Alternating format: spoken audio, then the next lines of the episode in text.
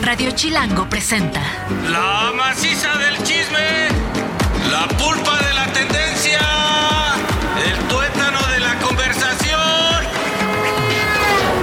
Jan Duverger y Pilinga 2 llegaron para preguntar ¿De qué hablas, Chilango? Mira, sus ricos tamales oaxaqueños. ¿De qué hablas? Avance, caballero, de favor, ¡Ay, arroz! Bienvenidos a esto que es ¿De qué hablas? Estoy muy feliz, güey. Es viernes, viernes sabroso, viernes rico. Yo soy Jan Duverger y este señor que está aquí a mi lado y se está riendo es... Pilinga 2. Hoy me estoy riendo porque está bueno el chismecito afuera de Afuera. O sea, ya, ah, tenemos que empezar. No, espérame, dame cinco minutos para acabar este chismecito. A ver, espérame, pongan otra rolita porque estamos sacando un chismecito bien acá.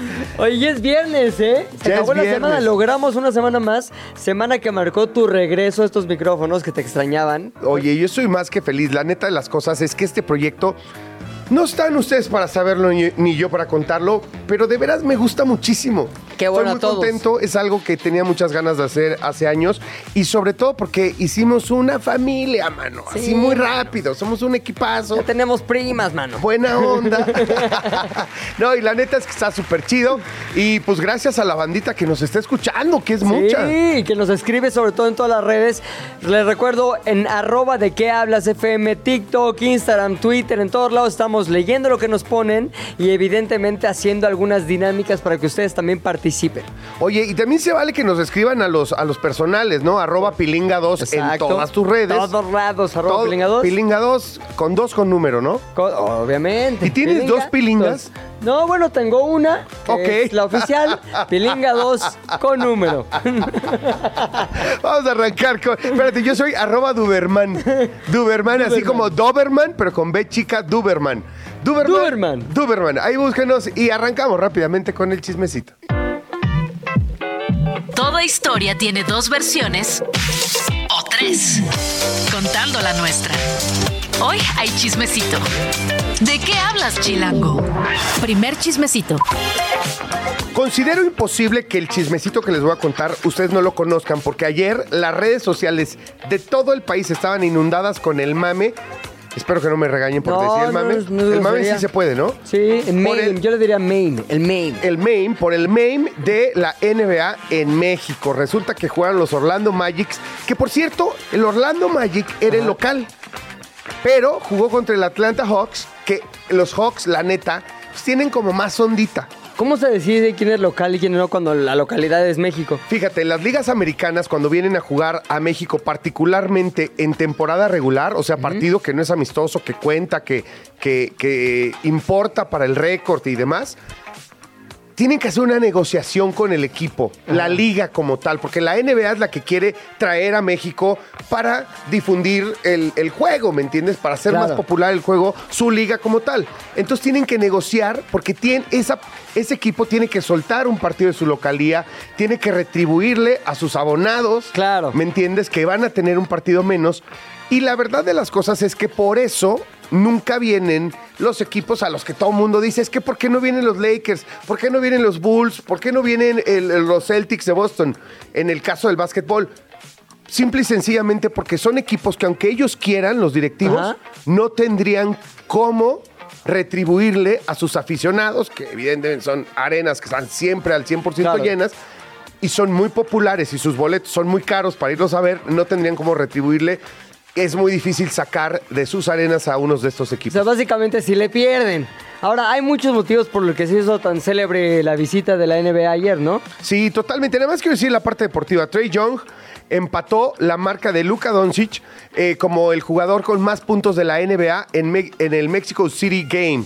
¿Ok? Así Ajá. se le llama a toda esta serie de partidos que ya son un montón de años que se han realizado. A veces sí, a veces no. Cuando la pandemia se han suspendido. Pero el NBA Mexico City Games como tal de temporada regular ya son un montón de partidos. ¿eh? Luka Doncic es este de Dallas, de los Mavericks de Dallas, es la superestrella.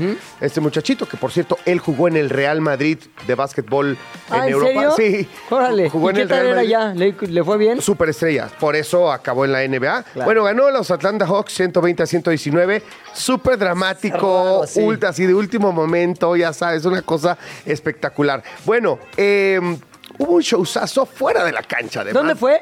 En la Arena Ciudad de México. Órale. Esta arena que está divina, la neta. Y un montón de gente le cabe, ¿no? Le cabe un montón de gente. No sé cuántos, ahí sí me agarras de bajada. Pero ya el Por- equipo está así, mira. Porque depende, como 20 mil, ¿no? Pero es que depende, porque para, para los partidos como de eh, temas de deportes es un poquito menos tal vez, los conciertos un poquito más porque tienen más Claro. espacio para poner en la parte de abajo, ya sabes. Pero 22 mil es más o menos el aforo. Paul, eres buenísimo, Paul. Oye, pero amén de este... Del espectáculo dentro de la cancha deportivo que fue muy bueno. La neta, todo el mundo está en el meme. El hay un montón de banda- meme, El ¿dónde verdadero estaba? meme estaba- O sea, güey, estaba peso pluma, brother. Claro, O sea, nada estaba más. peso pluma. Y ¿Y estaba sentado con quién? con Scottie Pippen, Ah. la leyenda de los Bulls de Chicago. El Sancho Panza de Michael Jordan. Los tres jugadores que sí conozco por nombre y cara, uno es Scottie Pippen. Oye, Scottie Pippen, por cierto, tengo una anécdota. A ver. Una vez me negó una foto, Scottie Ah, Pippen. A ver, ¿por qué? A ver, vamos a ver si tienes la razón tú o Scottie Pippen. No, voy a reconocer yo que tenía la razón Scottie Pippen. Estábamos en un NBA All Star Ajá. este, en la ciudad de Nueva York. Scottie Pippen es uno de los embajadores de la NBA Sí. por el mundo entero. o Por sea, eso vino. Por eso vino, exactamente, lo trae la NBA. Él es una de las leyendas, Claro. así se le llama, las leyendas de la NBA y son pues, como embajadores y vienen a hacer activaciones, entrevistas, hablar de la NBA, de los juegos, bla, bla, bla. Al ser embajador, le tocó dar un montón de conferencias de prensa, le tocó jugar un partido de leyendas, justamente. Y en fin, estaba en todos lados. Y cuando ya era el partido de, de las estrellas, con todos los chavos y tal, él estaba en una, en un como VIP, Claro. al que fui Ay, ¿por qué tú y Scottie invitado. Pippen? Eh, o sea, me Alguien te invitaron. invitó, alguien dijo, ah, se parecen. No, vamos. o sea, una serie de casualidades. Un buen amigo me invitó. Llegué, me eché este, ahí unos drinks, le pedí una foto y me dijo, no, ahorita ya estoy con mi familia descansando. O sea, llegaste de fan en un lugar tan exclusivo. Ay, hola, estamos en el VIP, ¿me das una foto? Y te dijo que no. Dijo, no, ahorita estoy con Pero la educado. familia. Sí, muy educado. Ah, no te me dijo, dijo, hoy he estado, sácate. la verdad, todo el tiempo, fotos, autógrafos. Ah, me cae ruedas de súper bien prensa. Scottie Pippen. Ah, Scottie Pippen es una leyenda, la verdad. Ya Bueno, el himno nacional lo cantó Jazz Reyes, la vocalista de Playa Limbo. este, estaba Dana Paola con el novio también. Y Scottie Pippen en algún momento estaba sentado al lado de Peso Pluma y a Peso Pluma lo ponen en la pantalla, todo el mundo empieza a gritar y Peso Pluma no se da cuenta de qué estaba pasando. Ajá, ¿y Scottie? Pippen le, le hace así como, hey dude, Hey, chavales. hey, hey, brother, ahí te hablan. Chismecito 2. Eh, chismosito número 2. Ya viene el estreno. Bueno, todavía faltan unos meses porque va a ser hasta mediados del próximo año. Pero una película que a mí en particular me gustó mucho de Pixar es la de Intensamente. En inglés se llama Inside Out. ¿Te acuerdas que es esta película en la que están unos. las emociones básicamente dentro del cerebro de una chavilla y están viendo qué onda, qué está pasando y cómo se maneja todo. La tristeza, la alegría, la nostalgia, etcétera. El enojo. ¿No sabes qué, qué chido cayó esa en, el, en un momento de la edad de mis hijos esa película? Ah, ¿en serio? ¿Les Sí. ¿Te ayudó a explicarles qué estaban sintiendo?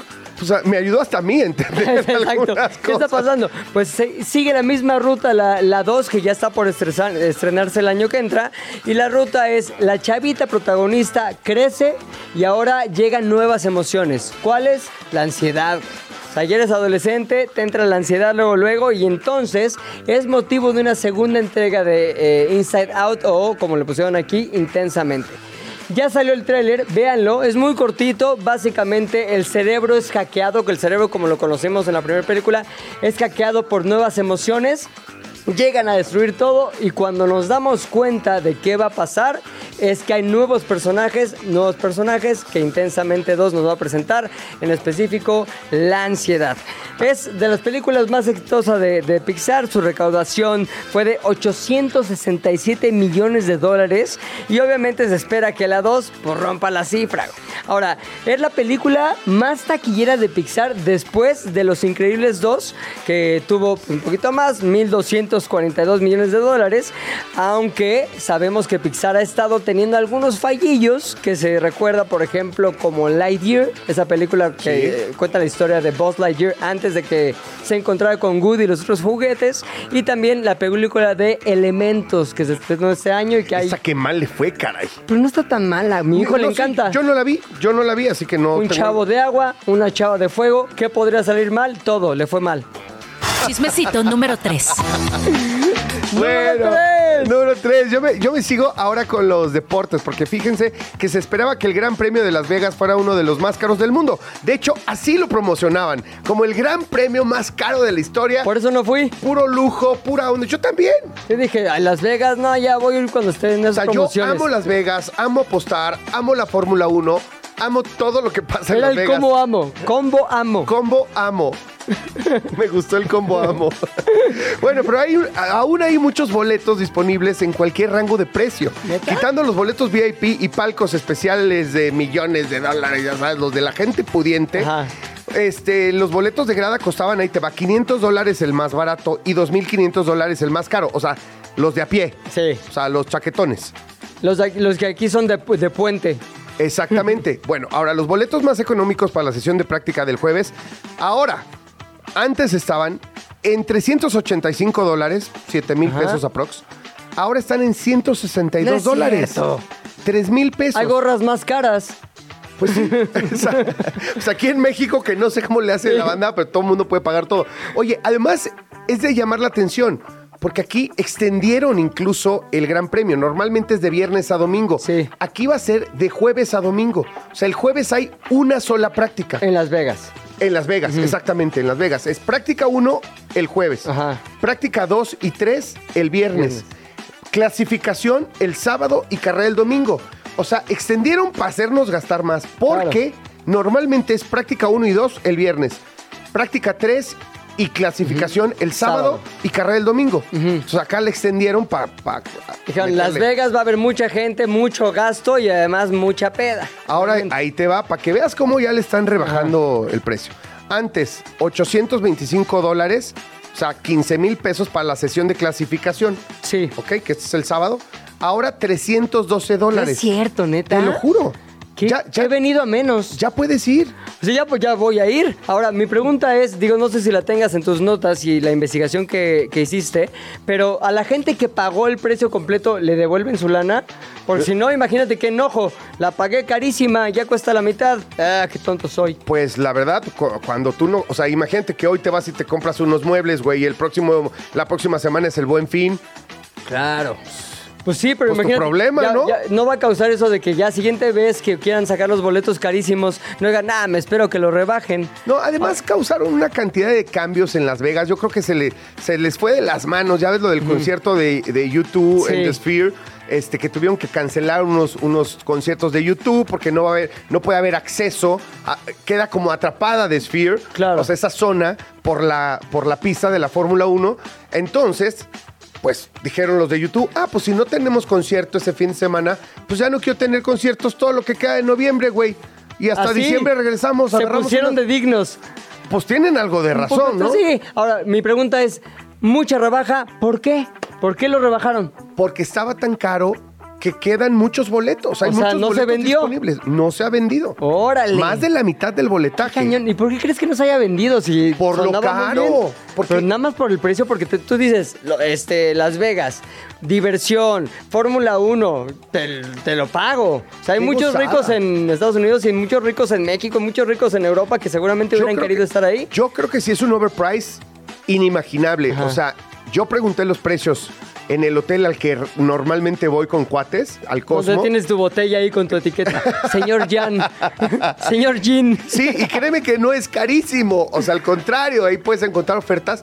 Y, y es de- desproporcionado, o sea, completamente desproporcionado. Ya, no, adiós. Ahí está. Pues, Bueno, a lo mejor va a salir más barato, ¿no? En próximos años. Oye, bueno, pues y justo en este tema, 21 de los 22 hoteles que forman parte de las inmediaciones del circuito bajaron sus precios también, aunque las cifras son variadas. El diario Record, por cierto, habla de un 83% menos en el costo regular. O sea, le están bajando hasta el 83% los hoteles a los que estaban queriendo cobrar. Ya me vi, ¿eh? Solo te puedo decir eso, ya me vi. Cuarto chismecito. Oye, ¿qué tal te cae Jared Leto? Según yo es de esas celebridades que dividen opiniones. O A mí lo me- amas o lo odias. Me cae bien. A mí me cae bien. ¿Sí? O sea, si lo vieras en un restaurante de la colonia Roma, ¿te tomarías foto con él? Pues sí, le pediría foto. Porque ya está, güey, se la pasa aquí. O sea, me lo he encontrado como tres, cuatro veces en la Roma y comiendo. ¿En serio? No. Sí, no, en serio, ¿Es neta, en neta, serio? neta. Tengo foto con él ahí. Pues sí, le pe- ¿y es buena onda? Buena onda. Ah, pues ya me Muy cae buena mejor. onda. Ahora, te voy a decir que es lo que hizo ahora Jared Leto, que uno diría, ay, qué sobrado, ¿para qué lo hizo? Escaló básicamente uno de los edificios más altos de Estados Unidos, es decir, el cuarto edificio más alto de Nueva York. Wow. ¿Cuál es? El mítico Empire State. Este, pues básicamente lo hizo para pro- promocionar a su banda que se llama 30 Seconds to Mars. Y esta banda, por cierto, viene el próximo fin de semana al Corona Capital, un festival que se hace aquí en México y que va a estar ahí tocando y todo el mundo con Jared Leto vitoreando. Me lo dijiste pensando que no sé lo que es el Corona Capital. Obviamente sí.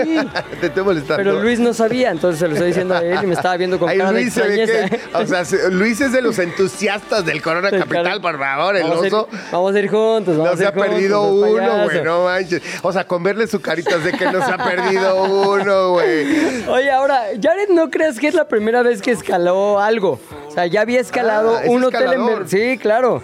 La pared de un hotel en Berlín, pero a diferencia de lo que hizo ahora en el Empire State, lo hizo ahí sin arnés, así de con valentía. Iba a decir una grosería, qué bueno que Paul me vio feo. Así con valentía. ¿Sabes? Sin arnés escaló y también en sus conciertos, por ejemplo, lo que dio en Texas, este, se aventó del bungee en pleno concierto. ¿Qué pasó, Texas? ¡Pum! Bungee. Sí, es que es un rush muy especial. ¿Sabes que hay un, un grupo de chavos que tienen un nombre, honestamente no lo recuerdo, a ver si me ayudas por ahí, que se dedican a escalar edificios Sí. súper altos por todo el mundo sin permiso? Y ya ha habido O sea, varias, varias caídas, varias y fallas. llegan y se trepan y Sí. traen y traen este paracaídas y traen y se trepan como pueden. Obviamente para cuando llegan las autoridades o, o los administradores, la gente de seguridad de estos edificios, que normalmente son edificios famosos, turísticos y demás, para cuando llegan están a la mitad, pues ¿qué haces, güey? O sea, no. Totalmente. Ya no tienes cómo llegar a, a esa persona y son grupitos, unos, uno graba, otros se trepan. y Obviamente demás. de manera ilegal. Sí, sí, de Y manera ya ilegal. varios lo han hecho en el Empire State. En el- en ilegal. algunos los meten a la cárcel, Sí, depende del país. Un montón. Sí. Ahora, Jared Leto es el primero que lo hace, pero legal. Con permisito. Ay, con permiso, estaba bien en promoción. Pero finalmente uno dice, qué valentía de Jared Leto, porque al final el Empire State mide 443 metros. Es el sexto edificio más alto de Estados Unidos. Es el número 43 más alto del mundo. Y todo para 30 Seconds to Mars, que la verdad no me gustan sus canciones. Perdón, perdón. Ay, pero vas a ir ahí al main del Corona Sí, Capital. pero no lo voy a ver a él, voy a estar comiendo unos tacos mientras tanto. O sea, vas Y al. el chismecito final. Perdón, nada más te quería decir. O sea, vas al Corona Capital a tragar tacos. Mientras está 30 Seconds to Mars, sí. Que ya vi los horarios, por cierto, perdón que hago una pausita ahí. Sí. Pero dos de las cuatro bandas que más quería ver se empalman. La típica, la típica historia de empalme. Este, la gente por la que pagué los boletos carotes que me salieron ahí, pues van a estar al mismo tiempo, güey. Para la banda que solo nos escucha y no nos está viendo, este güey se está retorciendo el No, pilinga. no, no, es O que, sea, se está retorciendo como gusano, así como gusano con sal. Necesito llevar a Pilinga 1 y Pilinga 2 porque no puedo dividirme en dos. Bueno, el chismecito número 5 y último es que el delantero Julián Quiñones del América ya es mexicano. ¡Por fin! ¡Lo logramos! Listo. Este delantero colombiano, Ajá. originalmente de, na- de- de nacimiento colombiano, pero ahora nacionalizado mexicano, que la verdad es un, es un tipo de delantero que normalmente en México no tenemos, muy potente, muy rápido, muy veloz, y la verdad que es un tipo que sí creció mucho futbolísticamente en México porque llegó muy joven. Ha pasado por varios equipos mexicanos, hoy juega en el América, está pasando por su mejor momento y la verdad que muchos eh, clamaban porque Julián Quiñones se convirtiera en mexicano y fuera llamado a la selección mexicana porque sabemos que no solo los mexicanos de nacimiento, sino cualquier mexicano que tenga sus papeles puede ser este, seleccionable, ¿no? ¿A él le conviene volverse mexicano? Sí, o sea, no, él fue el que dijo, oye, yo si quieren me hago mexicano. ¿Cómo surgió esa idea de Yo que creo se que esas hacer? pláticas fueron por debajo del agua, ¿no? Ajá. Porque de repente el speech que siempre dicen los futbolistas que, que llevan mucho tiempo en México es. Y que- pero normalmente son futbolistas que no serían seleccion, que no lo seleccionarían Ajá. eh, su país Claro, de origen, ¿no? claro. O sea, que no tienen tanto nivel. Tengo que decir que Julián Quiñones Ajá. sí tiene el nivel para jugar con la selección colombiana de fútbol. ¿Me Pero entiendes? eligió la mexicana. Porque lleva mucho tiempo en México, entonces eso me parece muy valioso, ¿no? Es que recordando un poquito lo de Randy Aros- Arozarena, Sí. que eh, el beisbolista cubano-mexicano, Sí. eh, que la rompió evidentemente en el último clásico mundial de béisbol, que México tuvo una actuación relevante gracias al extraordinario nivel que maneja el pelotero de los Rays de Tampa Bay. Este, me, me parece que hay que guardar cierta distancia porque no es lo mismo. Pero Julián Quiñones sí es un tipo que ama México y que, y que se formó en México Ya, deportivamente o sea, hablando. no fue solamente la oportunidad económica de, ah, me van a pagar bien en esa no, selección. no, no, no, no. A ver, en la selección les dan como bonos y cosas. No, los futbolistas ganan por lo que ganan en su club. Y Julián Quiñones gana lo que necesita, créemelo, Con el águila. con el águila para que si se administra bien vivir el resto de su vida. Sí, Esa es la neta. o siempre sea, dando de si comer es- a sus crías. Si es un buen, si está bien organizado, la verdad no tendría por qué, no debería por qué tener ningún tipo de problema. Pero es Pues muy- Quiñones, hermano, ya eres mexicano, ¿no? Quiñones, hermano, ya eres mexicano. Oye, y me parece que haciendo pareja con eh, Santi Jiménez, con el Chaquito o el Bebote, como le gusta que le digan, Me el el Bebote que está jugando en el Feyenoord allá en la Eredivisie, me parece que tenemos un ataque ahora sí muy potente. Se ve que el Jimmy Lozano, director técnico de la selección mexicana ¿Qué de tal me fútbol, aclaras con una mirada como, sé que no sabes, pero te lo digo? No, bueno, para toda la banda igual. Como no- yo. No todo el mundo tiene por qué saberlo, ¿verdad? Eh, y nada, viene una fecha FIFA muy pronto, va a ser el debut de Quiñones, muy esperado, la verdad.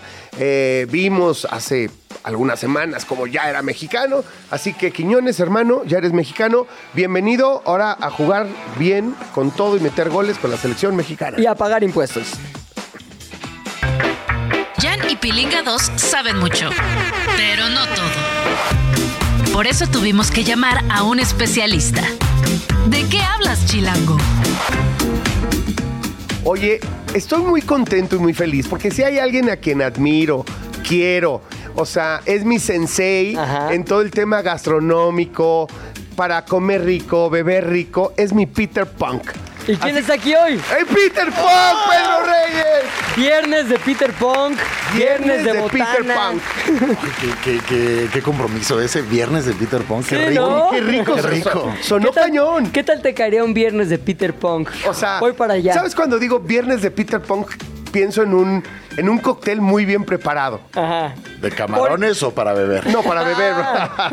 Cuando escuchas Peter Punk en viernes sabes que te vas a dormir un poquito borracha. Borrachón, exactamente. Oye, Peter, tú aparte tienes un programa acá en Radio Chilango también, Glotones, ¿cierto? Así es, eh, todos los miércoles en punto de las 3 de la tarde hacemos glotones, hablamos de, de comida, de la cultura alrededor de comida, que además pues los temas para, para los chilangos y para los mexicanos sobran, ¿no? Este, la verdad es que la pasamos muy bien, lo, lo estoy haciendo con Mari Gaby, que es mi, mi, mi compinche en este proyecto, y además, bueno, Glotones vive en todas las plataformas de podcast, ¿no? Entonces, para la gente que se le complica escucharnos los miércoles a las 3 a través de Radio Chilango, pues búsquenos ahí en, en las plataformas. Eh, terminando el programa en vivo subimos eh, el contenido y la verdad es que se ha puesto bueno, tenemos buenos invitados y pues como les digo, hablar de comida para los mexicanos se nos da fácil y esa es la gran premisa de Glotones, ¿no? Todos sabemos de comida, todos comemos, todos hablamos de comida, eh, etcétera. Y todos tenemos un orgullo, este, sobre, sobre todo los que vivimos aquí en la Ciudad de México, de que sentimos que la Ciudad de México es precisamente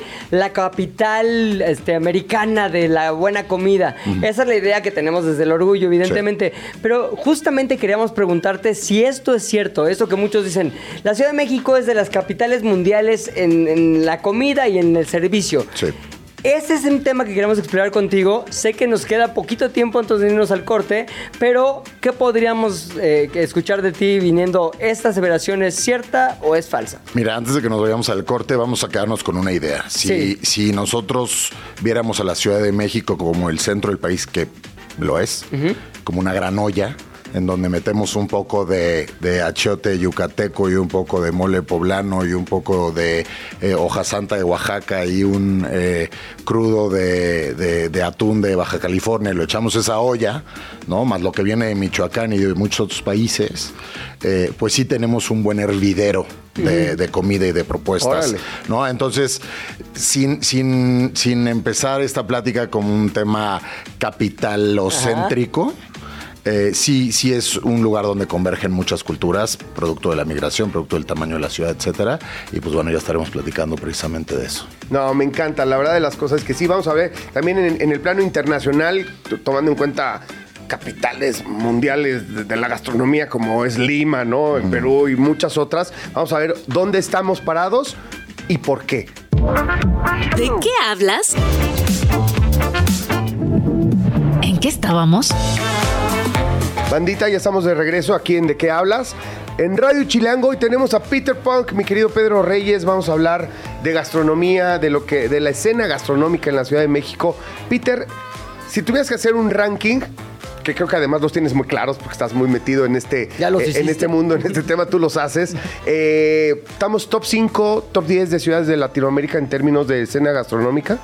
Estamos en el top 1. Ándale. O sea, yo no, yo, o sea, del. de Lo mi- amo. de mi- de Hombre mi- de poca fe. Estamos en el top 12, no, uno. Uno, güey. No, a ver, y, y hay, que, hay que decirlo con, con- con mucha humildad y, y- y también con, pues, con hechos, ¿no? Nos, nos ha tocado pues, viajar, ¿no? Y, y de pronto conocer eh, la cultura gastronómica latinoamericana, algunos lugares del mundo.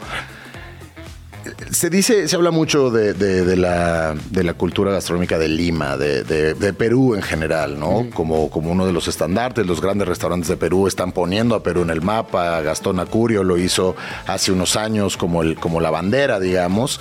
Y la verdad es que comer en Perú es delicioso. O sea, a mí me fascina ir a Perú, me encanta lo que hacen.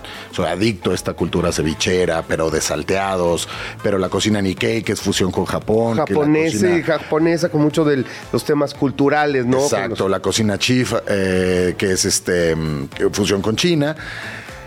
Pero están a millas náuticas de la, de la diversidad gastronómica de México. O sea, vean el tamaño del país, vean la cantidad de microclimas que tenemos. Tenemos dos mares, dos océanos, tenemos cualquier cantidad de mares, tenemos eh, selva, tenemos desierto. La verdad es que México es, eh, es gigante en ese aspecto. Por otro lado, tenemos una eh, cultura prehispánica pues milenaria, ¿no? Y súper diversa, güey. Tenemos desde los huicholes, los mayas, aztecas. Totalmente. Un montón. No, entonces, bueno, ahí parte, bueno, toda la cultura de la milpa, ¿no? Maíz, calabaza, chile, frijol y toda esa alimentación que se desarrolla eh, alrededor de esto. Posteriormente, posteriormente ven- viene el sincretismo eh, a partir de la conquista, en donde ya se introducen otras proteínas y especias de la, de la, de la ruta de, de la seda, de la nave china, eh, y entonces todo empieza a evolucionar, ¿no? Después Sucede que somos la, la capital del país. Eh, por mucho tiempo eh, pensamos que eh, pues, la tierra de la oportunidad para mucha gente que viene de fuera. Y lo que empieza a suceder inmediatamente con eso es pues migración, ¿no? Migración y lo que trae la migración es diversidad. Entonces de pronto llega un michoacano con esta cultura eh, impresionante que tiene Michoacán o que tiene de pronto Oaxaca, Yucatán, Puebla, Veracruz, Baja California, Sonora y todo empieza a converger aquí y volvemos a lo mismo, evoluciona. ¿Qué, ¿Qué es chilango? ¿Cuál es la comida chilanga? En realidad, pues eso, ¿no? La milpa, eh, eh, los tacos de suadero, el caldo tlalpeño y algunas otras recetas que, que se hacen de la- de- del Valle de México. Pero en realidad somos un hervidero, como lo dijimos antes del corte. Ahora, ¿cuáles son las cosas que se determinan o se califican cuando tú dices top 1? ¿Cuáles son los checkpoints así de, ah, ok, Sí. cada una de estas cosas determina que sí la Ciudad de México está en ese top? Sí, yo creo que empezamos por la diversidad, ¿no? Eh, seguimos como con la profundidad. Hay, hay- hay- hay muchos años eh, haciendo esto. Eh, la calidad, el ingenio. Hay, hay un tema ahí que, que- que trataremos. eh, todas las cosas que se desarrollan aquí, producto de la mente de gente que lo que le sucede es que comparte un territorio con demasiada gente. O sea, la Ciudad de México lo que tiene es gente, gente y poco espacio. ¿no? Entonces, de pronto, pues si yo voy a hacer mis eh, tlacoyitos, pues tienen que ser unos tlacoyitos supremos Claro. o me la voy a pelar. Punto. ¿No? Entonces, yo, yo creo que eh, esa, ese tema de ser muchos, también lo que implica es. eh, pues hay mucha gente que tiene que comer y entonces tiene que haber mucha oferta. Y la oferta también se empezó a dar en la calle. Entonces, no solo somos un lugar con gran cultura gastronómica que viene del pasado, también somos una cultura callejera impresionante. Sí, la comida de la calle. La comida de la calle de la Ciudad de México Espectacular. es espectacular y eso también nos pone en otro lugar. En un lugar que, por ejemplo, tienen los asiáticos, ¿no? este, Tailandia, Corea, eh, Japón, la comida callejera de allá, ¿no? El Medio Oriente también, Y por ejemplo. Pero eso no sucede en todos lados. O sea, quizás, y, con- y lo quiero decir con mucho respeto a las distintas culturas, pero quizás vas a Ecuador y, y no vas no a tener eso. eso. O sea, vas a tener un par de cosas, pero no es como aquí que sales a la calle y, y no dejas de ver eso Claro. esquina tras esquina. Por ejemplo, eh, platicábamos en un, en un programa de glotones, la cocina argentina es deliciosa. Una experiencia en mesa de cocina argentina es deliciosa realmente, pero es limitada. Es la realidad, ¿no? Es, es una buena cultura de asado, es una cultura que viene también de- del pasado italiano que tienen. Entonces se vuelve ahí algo súper sabroso, monchoso, rico, ritualero, pero es limitada. Un mexicano se va a vivir a Argentina y a los dos meses ya está eh, muriéndose. por- Extrañando, Sí, Claro, sí, muriéndose, ya- sí, volviéndose loco. No, Claro, la- y la ¿verdad? que sí, un buen asado argentino, híjole, sí te vuelves loco, pero tiene toda la razón, es muy limitado. Y hablando de no limitado, así como tenemos lo de la calle, también tenemos una escena en la que hay restaurantes este, como el Quintonil, este, mm, como el de Enrique, lo- lo- los conceptos de Enrique. Olvera, este, Puyol, por supuesto, y muchos otros, y con, con rankeados en las mejores listas o en los mejores rankings del mundo de la gastronomía. También tenemos esta escena como súper acá. Totalmente. Mira, algo, hace unos años leí un artículo en el New York Times de un corresponsal que, me- que enviaron a la Ciudad de México y el cabezal me acuerdo llamó mucho la atención, que el, el- el titular de- de- del texto decía, es la Ciudad de México, entre, entre signos de interrogación, es la Ciudad de México el mejor lugar del mundo para comer y entonces arrancaba con el texto. Y la premisa va a, a lo que dice Jan, ¿no? En México te puedes comer un menú degustación en Puyol por 150 dólares. Que además es un rango barato dentro del fine dining mundial. Exacto, Ajá. ¿no? O sea, exacto. Cada vez nos estamos poniendo más caros, pero Claro, bueno, sí. vamos a partir de Lo esa premisa. ¿no? Contra, he Nueva York, contra Singapur, contra, estamos, en, estamos todavía en un rango bajo. Puedes comer un menú de degustación por 150, 200 dólares. Y también te puedes comer un vaso de esquites por 50 centavos de dólar. Y la experiencia es brutal. Claro. O sea, ¿sabes? Son, son eh, a los ojos de los extranjeros o a los paladares extranjeros, las cosas que te puedes comer en la Ciudad de México por un dólar o dos comidas completas por un dólar o dos y son brutales y eso no pasa en todos lados. No, eso te- nos pone inmediatamente en otro lugar. Hablando de la cultura gastronómica que tenemos, eh, la cocina en México la inventaron las señoras, punto. ¿No? Ah, si hay chefs famosos hace 10, 15 años, qué bueno. Pero son señoras las madres de la cocina mexicana. Y esas señoras también siguen estando en las esquinas con un comal, con masa de maíz azul real, con guisaditos, con guisaditos muy profundos, con mucho sazón, ¿no? Entonces, ahí eh, eh, se habla como de- del México como tal. Después viene eh, la parte de los restaurantes y hay otra, otra parte que es, así como nosotros recibimos migración de toda la República Mexicana, también a últimas fechas, y yo diría de la pandemia para acá, eh, recibimos mucha invasión extranjera. ¿no?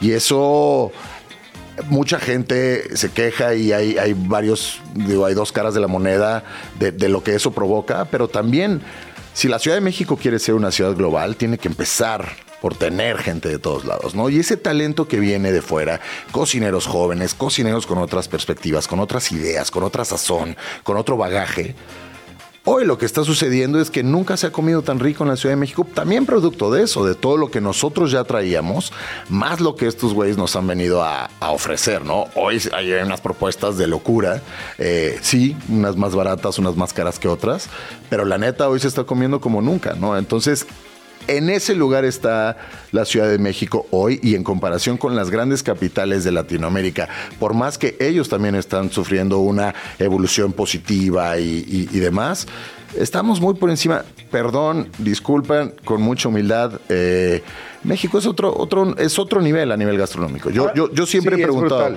cuando la gente me pregunta de todos tus viajes, ¿dónde has comido más rico?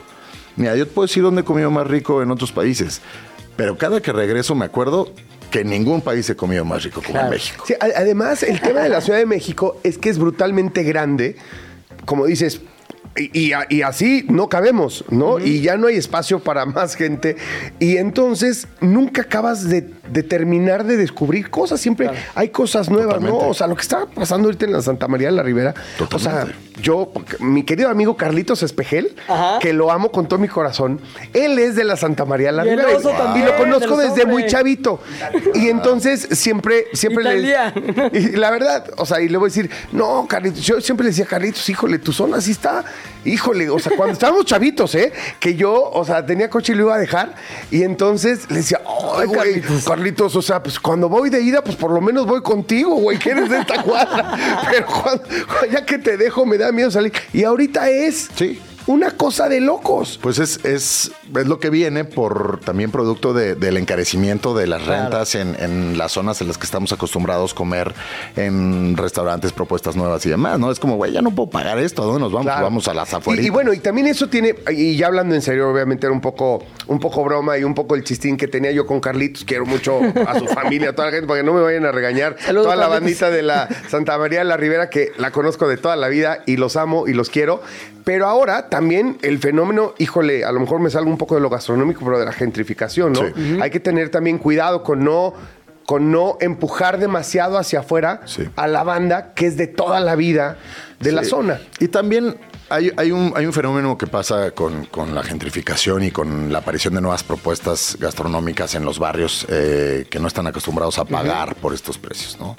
Nosotros tenemos- nos tenemos que acordar que producto de que la Ciudad de México es una ciudad con una oferta culinaria increíble, gigante y deliciosa, también tenemos comensales exigentes. O sea, eh, eh, es lo que decimos, no, no.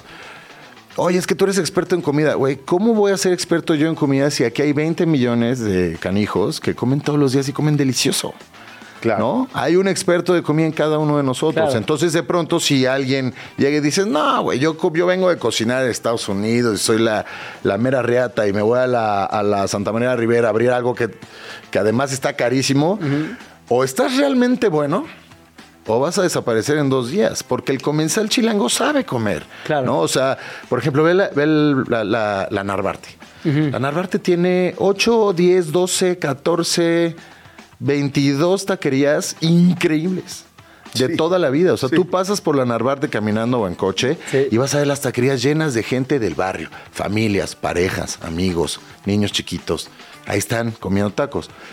A ver quién es el guapo, a ver cuál es la taquería que va y se monta ahí y cobra un taquito a 300 pesos y dura y permanece. Y el servicio también, a ver, somos muy desesperados en esta ciudad. Sí. Uno lo nota cuando va a otros lugares que "Puta, se tarda muchísimo. No, es lo normal. Sí. Nada más que aquí estamos de ya, este, te pido esto, pum, dos minutos después ya estamos preguntando, oye, ¿todo bien? ¿Qué pasó con mi taco? Sí.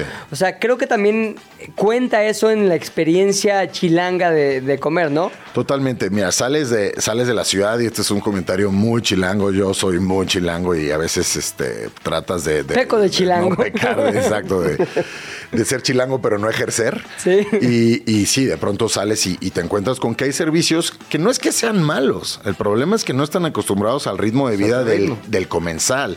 Y se vuelve un círculo. ¿No? Este, el comensal no tiene la prisa, el mesero tampoco. eh, entonces vamos viendo. ah, Llega un chilango y luego, luego se nota ahí el, el- el frenético, así de ¿qué onda?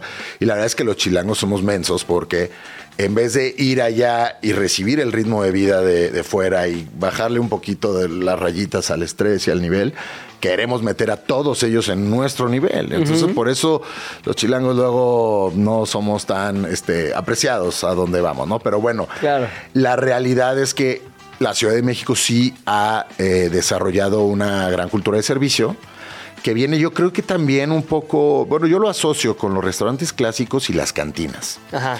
¿no? Este servicio como español eh, de señores grandes con chaleco y moño, que ya saben cómo te gusta tu cuba y tu paloma y se te está acabando, ya te traje otra.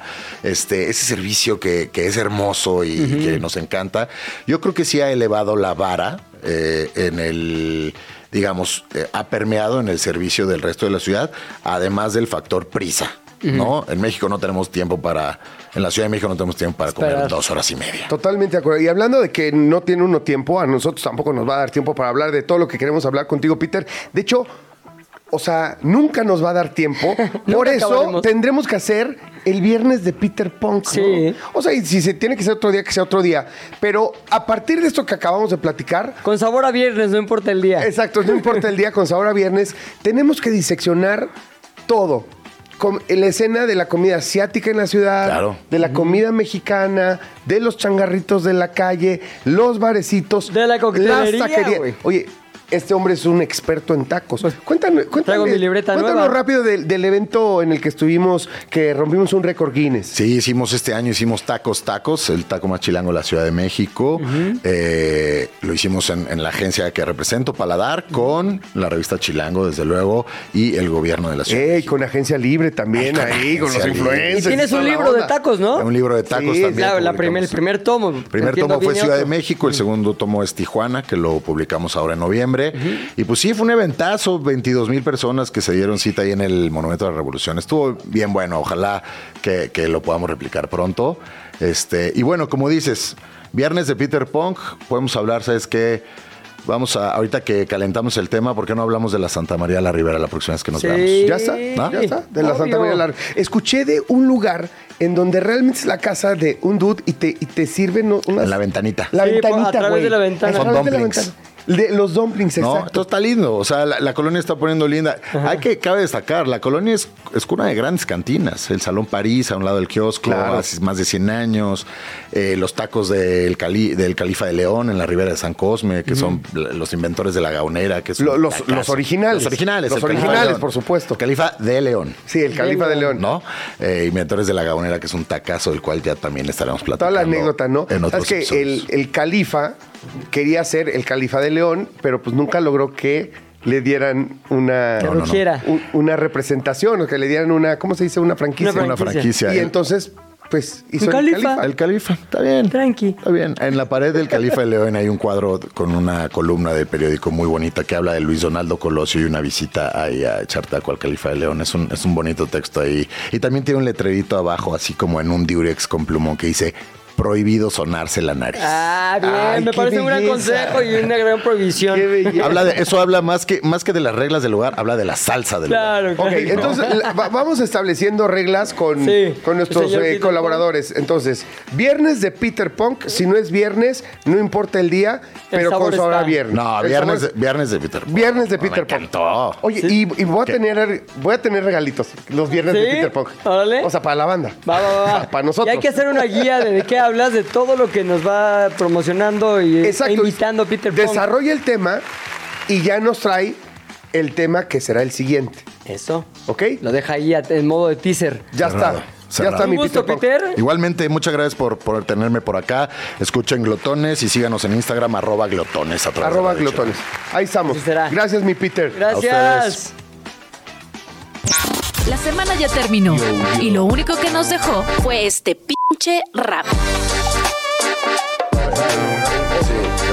El rap de los hombres también desde la Santa María la Ribera. Habla, Santama. o, o sea, hoy fue eh, Santa este María programa la Ribera, dedicado a la Santa show. María de la Ribera. Total. Me encantó, me encantó ser parte de esta campaña de esta bonita empresa que se llama Visit Santa María. Visit la Santama. No me lo van a dejar, no me van a dejar mentir. Yo siempre en mis redes sociales soy un gran apoyador de Tiene mi hasta su colonia. merch que tiene que ver con la Santama, güey. O sea, pero neta, ¿tú vives ahí de toda la vida o apenas? Ay, no, ahí viví, ahí nací, ahí me crié, ahí estudié, ahí Sí, pero todo. si es un desertor. ¿Y ahí O sea, vives sí ahora? se No, fue. y, y- y como dice de Pilinga, hice mi merch del kiosco y Sí, Santama. claro. Y su ídolo es Talía. O sea, de que también es de la Yo Santama. soy la perla del barrio solo después de Talía. Exactamente. Es correcto. Así que tenemos que ir a, a una experiencia culinaria con Peter Punk y el está oso poniendo hombre. chido. No, la neta, mira, como todas las colonias de, de México pasan por etapas, históricamente fue una colonia súper chida, ¿me entiendes? De gente muy pudiente y demás, y después vino un declive. y Después ya pasó se cambió el oso hombre ahí. Después ya llegó el oso No, hombre. be- bendito, y, y llegaron se puso los rudo. Llegaron los Sodi a representar la colonia y ya después eh, ya llegamos algunos. Oye, ¿ahí aprendiste a rapear? Ya, ya, yo, No, yo- no, ahí aprendiste a rapear. Claro, por supuesto, ahí en Ya. el kiosco. Órale, y todo eso, digamos que es la historia, el, como, como se dice, la historia del héroe, el journey del héroe, para llegar a este momento en específico, este viernes, porque también es viernes de rap de la semana. Bastantes temas vienen con el rap de la semana. Finalmente solté a Checo Pérez. Ya lo Ah, dejé descansar bueno, un poco. ya. Sí, sí, sí. Eh, y toqué algunos temillas ahí importantes. Me parece. Obviamente tenía que hacer una collab con Claudio Yarto. En- Claro. no, nunca la he podido hacer en, en persona, pero bueno, gracias a la magia de la tecnología, Claudio Yarto y yo al fin formamos parte de la misma pieza musical. Ahora, ¿cómo fuiste, ¿cómo fuiste eligiendo los temas de esta semana para el rap de la semana? Eh, Lo primero ¿Qué que- hubo? eh, hubo mi querido Bad Bunny que anda enojadón Sí. por la inteligencia artificial. Ok. Eh, me pareció importante, no sé si vieron que las Swifties, las fans de Taylor Swift de. Argentina, Correcto. están un poco molestas, confundidas, sobre todo en el aspecto de si México es Latinoamérica o es Norteamérica. ¿Por pero qué? ¿Qué dijeron? ¿En saben si dónde? son- Eh, Resulta que cuando, ahora que Taylor Swift eh, tiene sus conciertos en, en Argentina, dijeron, es el primer país de América Latina en el que va del concierto de Taylor Swift. Las mexicanas dijeron, "Oye, a ver, espérate. No, espérame, No, no, no, no, Estás no, mal, no. ¿qué Que te toda la onda. Loca. Y entonces... ¡Es de boca, loco! ¡Es de boca, loco! Entonces ya andaban diciendo que Taylor Swift era de boca y eh, justamente uno de los comentarios que prendió el cerro fue, se les olvida que México es Norteamérica. No, pues sí, ya sabemos, pero al mismo tiempo también Latinoamérica, ¿no? Claro. Es que son dos conceptos diferentes, la verdad, está muy Sí. ignorante, está muy, está muy chaca este, todo el tema, ¿no? Está muy chaca porque la neta es que Latinoamérica viene del latín, o sea, que habla- o Claro, de la lengua. De la lengua, de que hablamos una lengua derivada del latín. Por supuesto que somos Latinoamérica. Y luego que estemos ya ubicados en el norte del continente. Geográficamente en el Geogra- norte es otra cosa. Es otra cosa. By the way, somos Latinoamérica y también somos parte Centroamérica y parte Norteamérica. Está, estamos así agarrados Así a todos agarrados lados. de- de- entre del centro y También- Pero ta- no lo entendieron las, las Swifties argentinas y se no. generó una polémica en redes. ¿no? Mira, aparte de mi rap es dedicado a los marcianos, es qué pensarían los marcianos. Ok. ¿Qué pensarían los marcianos cuando, si conocen a Claudio Yarta, a mi Bad Bunny, qué se van a encontrar en Argentina cuando lleguen y, ay, aquí es Latinoamérica? Sí, pero en México no, ya sabes, o sea, es como un tema muy... Me, los- lo- me Lo puse en, el- en los zapatos de un marciano. Muy bien, semana, semana 4 de ¿De qué hablas? Cuarto rap de la semana, la sesión 4 de los hombres.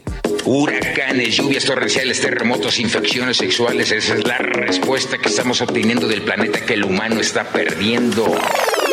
¿Qué pensarán los marcianos, mano? ¿Qué pasará por su mente cuando ven un humano? Es raro. Yo me pregunto si nos ven como hermanos o en una de esas no salen tiranos. Se encontrarían con un mundo bizarro, se encontrarían un Bad Bunny por demás enojado con su último hit que está siendo viral, pero no lo hizo él, fue inteligencia Las artificial. condiciones día a día empeorando. Yo sigo rapeando, diciendo eres cuando. Las condiciones día a día empeorando. Yo sigo rapeando, diciendo eres cuando. Se desesperó, ya hasta cerró su TikTok, ni su nuevo disco le importó. La furia lo superó, a sus se regaño, la muñeca ya tiro, la vara no aguantó. ¿Qué van a pensar los marcianos en Argentina? Preguntando si es América Latina. ¿Qué responderán todas esas minas que piensan que México no está en la lista? Listas. Debemos cuidar el piso, que piso, que piso que estamos pisando. Debemos cuidar el piso, que piso, que piso que estamos pisando. Piso, piso, pi- piso que estamos pisando. Piso, piso. Nos estamos alentando. ¿Qué van a pensar de la banda? Que sigue a un equipo que nomás no levanta. Lo de Cruz Azul ya parece hasta manda. Son bien malos, pero así es la vida sin Yolanda. Este rap se extingue como panda. Yo no soy Arto, ni ya Jairo, ni Yatra. Dile a tu mamá que me guarde la tanda. Yo no te resistas, este flow te encanta. Canta, canta, canta, el flow te encanta. El flow te encanta, el rap de la semana te encanta. Canta, dile a tu mamá, dile a tu mamá que es el rap semanal. Buenas tardes. ¡No manches! El rap de la semana, featuring Claudio Yarto. Ajá. La sesión número 4 de los hombres. Muy Oye, bien. es que esto va a ser. Tenemos que hacer un compilado al final de, no sé, de este año no, porque acabamos empe- de, de empezar, pero cada seis meses y hacer un lanzamiento o algo. El lanzamiento. Pues ya está en eso los hombres, güey. Ya está viendo la estrategia detrás del talento. Y obviamente esta semana creo que te luciste, güey. A mí me encantó. Es Me que encantó. también tuve que tirar ahí un hint a mi Cruz Azul de toda la vida, porque así como nací con una bendición que fue de, de ser Santa María de la Ribera, Claro. tengo ahí una semi-maldición que es ser de la máquina celeste. Y bueno, mira, la a veces se gana, más veces se Oye, pierde. hay que mandarle el rap de la semana a Claudio Yarto porque sí urge que levante un poquito el featuring. O A sea, ver. que él también esté compartiéndolo con todos sus noventieros de corazón. Está, quedó súper chido. Yo también soy Cruz Azulino, si sabías. Es que no hay otro. Y noventero de corazón. Ah, güey, güey. Todos bien Michi Cruz Azulinos. No manches. ¿Sabes qué? Para, para la última fecha, ahí voy. Ahí voy, Paul. No me presiones, por favor. ¿Viste la cara de Paul? Es- Quiero hablar de Cruz ¿Ya se Azul. enojó? Ya se enojó, pues se enoje. Oye, no, me quedan tres minutos, güey, cálmate. Resulta que Cruz Azul y Atlas, si no me equivoco, son los dos únicos equipos que ya no tienen posibilidad de clasificar. O sea, solo hay dos equipos. Ajá. De 18 solo hay dos que en esta última ¿Por puntos fecha... o qué? Sí, por puntos. O sea, matemáticamente estamos eliminados. Porque el, el- el torneo mexicano es for dummies, güey. Es para que todo mundo pueda calificar. Claro. O sea, para que ya el- todo el mundo pues, esté peleando hasta el final. Déjame chocar nomás lo del Atlas porque Sí. creo que... Es como jugar Safo. Es como, bueno, ya va a ser la liguilla. Quien no diga Safo se va. Entonces ya Cruz Azul- todos los demás sí pueden jugar. Solo Cruz Azul se quedó ahí, este, Arañando. arañando, muy chale. Oye, ¿y por qué, por qué tan mal el Cruz Azul si tiene tanta fanaticada? O sea, yo cada persona que conozco le voy al Cruz Azul. soy Yo tengo la culpa. Es, es por mi culpa. Yo le voy a todos los equipos que pierden. Ya, Ah, no, pues el Necaxa tampoco, ¿no? Atlas, Necaxa y Cruz Azul. Somos o tres que ya no tienen oportunidad. tres que... No, chale. Oye, pues me encantó que le metieras un poquito de, de reconocimiento de el error que tienes este, semana con semana cuando apoyas al Cruz Azul en tu rap de la semana. Es correcto, pero mi acierto fue meter al maestro, al máster de masters. mi querido Claudio, Yarto. No, Yo tengo unas anécdotas increíble. con Claudio Yarto que las tendremos que hacer en el podcast exclusivo de De qué hablas, que ya luego vamos a ver de ese proyectito. Pero es todo lo que no se puede decir en, el- en la radio este, abierta, pero que sigue siendo del interés de muchos. Exacto, vamos a meterle... Los secretos acá más locos.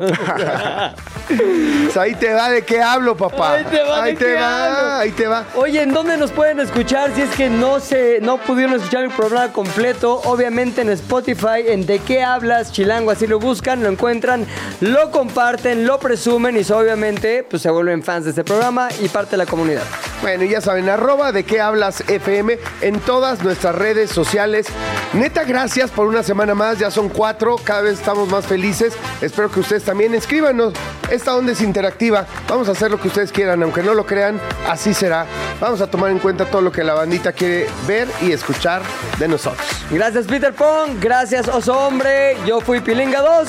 Yo soy Jan Duverger. Esto es de qué hablas por Radio Chilango. Ahí los vidrios, banda.